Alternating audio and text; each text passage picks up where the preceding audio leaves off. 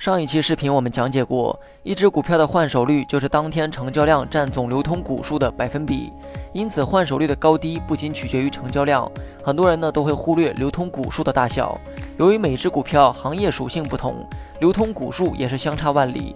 比如银行股的流通股数动辄千亿，而一些科技小盘股的流通股数小到只有几亿，二者体量相差甚远。这也注定基数较大的银行股不可能出现太高的换手率。就算每天成交量相同，但在不同的流通股数面前，换手率也相差许多。所以判断换手率高低时，不要与其他个股去比较。较为科学的判断方法是将最近的换手率水平与该股历史时期的换手率水平去比较。以上内容你学会了吗？